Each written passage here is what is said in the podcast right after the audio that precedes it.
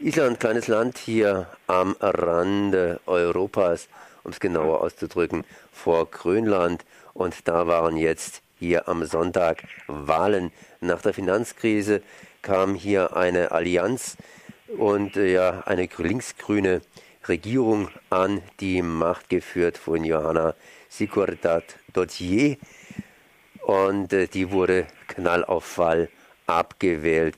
Ich bin jetzt verbunden mit Stensor aus Island und der kann mir vielleicht ein bisschen was sagen, wie das zustande gekommen ist. Zuerst mal guten Tag. Ja, guten Tag. Kannst du etwas zu Hintergrund dieser Wahl am Sonntag sagen und vor allen Dingen das Ergebnis etwas erklären? Ja, wahrscheinlich, äh, also, also das Stichwort wäre vielleicht Enttäuschung. Man hat einfach äh, mehr erwartet, also dass der, ähm, dass der Wiederaufbau schneller gehe. Und, äh, und dann, also es wäre eine Vereinfachung zu sagen, dass, dass man also die Verursacher der Finanzkrise von 2008 wiedergewählt und die Rettungsarbeiter abgelehnt habe. Denn die also größere Koalitionspartei, also die Allianz, waren tatsächlich schon anderthalb Jahre mit am Steuer, als die Banken im Herbst 2008 zusammengebrochen sind. Und in dieser Zeit haben die Schulden der Banken weiter zugenommen, was zu Ausmaß der Krise beigetragen hat. Das heißt, äh, das, was wir hier von Europa, vor allen Dingen von Deutschland aus sehen, dass praktisch Johanna hier mit ihrer Regierung die Isländer aus der Krise herausgeführt hat, wird in Island ein bisschen anders gesehen, ein bisschen kritischer oder differenzierter.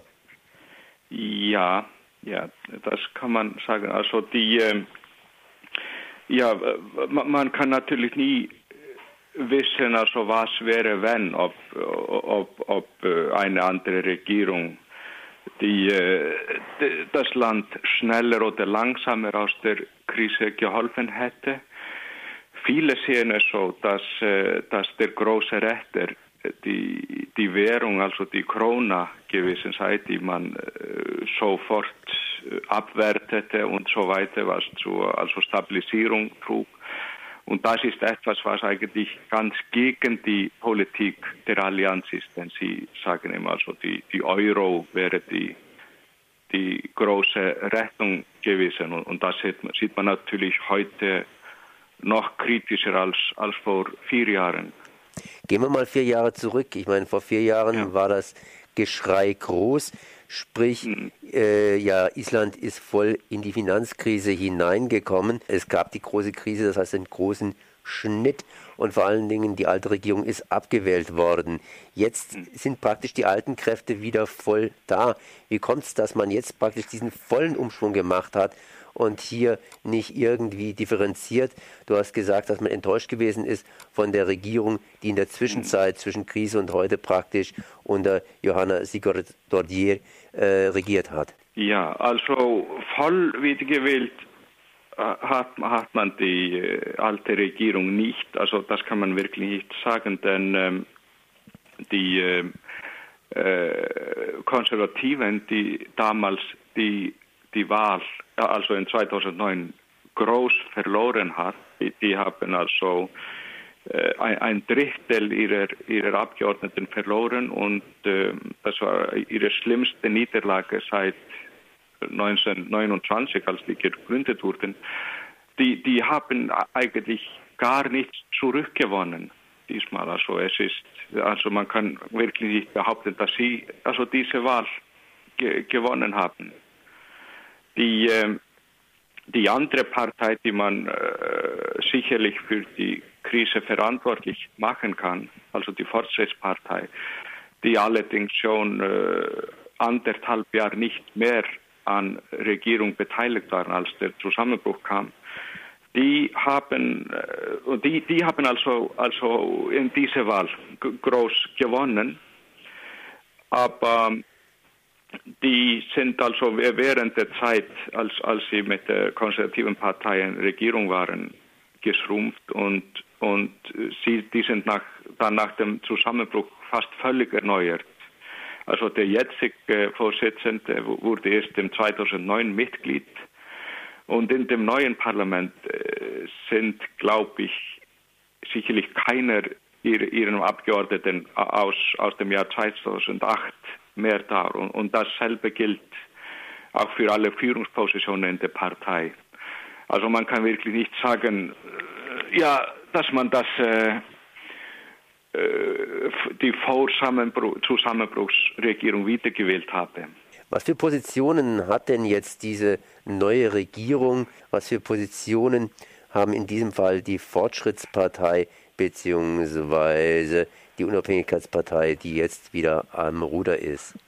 Ja, das ist, ist nicht leicht zu sagen und man kann nicht behaupten, dass sie wieder also, dass es diese Regierung geben werde, denn ähm, das ist viele sind davon ausgegangen, aber, aber das ist äh, gar nicht klar. Es ist gut möglich, dass die Fortschrittspartei mit, äh, mit den äh, bisherigen Regierungsparteien oder, oder Teile davon arbeiten werden. Das, das wird allerdings zu einer, einer Regierung mit mehr als zwei Parteien führen, denn nur die Unabhängigkeitspartei, das sind also die Konservativen und die Fortschrittspartei, das ist also die einzige Möglichkeit für zwei Parteien Regierung. Aber was ihre Positionen äh, betrifft, kann man also sagen, dass die Fortschrittspartei ist, ist ein bisschen kleiner, aber die, die haben die, allerdings dieselbe Abgeordnetenzahl.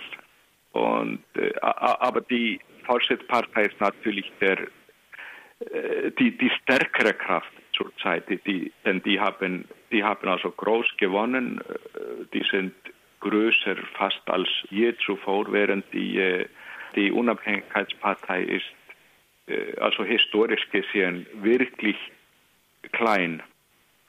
Die haben also meistens um die 40 Prozent gehabt seit, äh, seit 80 Jahren. Jetzt sind die, haben die knapp ein Viertel. Das heißt, genaueres kann man noch nicht sagen. In Island ist noch die Regierungsbildung voll im Gange.